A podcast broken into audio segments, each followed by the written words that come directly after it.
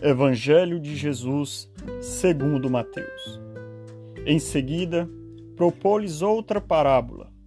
O reino dos céus é comparado a um grão de mostarda que um homem toma e semeia em seu campo. É esta a menor de todas as sementes, mas quando cresce, torna-se um arbusto maior que todas as hortaliças, de sorte que os pássaros vêm em seus ramos. Disse-lhes por fim esta, esta outra parábola. O reino dos céus é comparado ao fermento que uma mulher toma em mistura em três medidas de farinha e que faz fermentar toda a massa. Tudo isto disse Jesus à multidão em forma de parábola.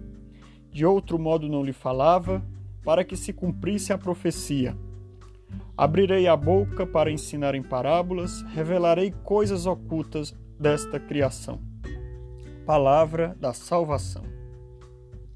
Jesus quer nos ensinar que o reino dos céus é como um grão de mostarda e como fermento. Por mais que às vezes ele pareça pequeno em meio ao reino terrestre, ele cresce com a mostarda e mostra o seu impacto grandioso. Assim é o reino dos céus, um reino que se mostra pequeno, humilde, um reino para os pequenos, mas na verdade é grandioso e muitas vezes é ofuscado pela ganância do homem.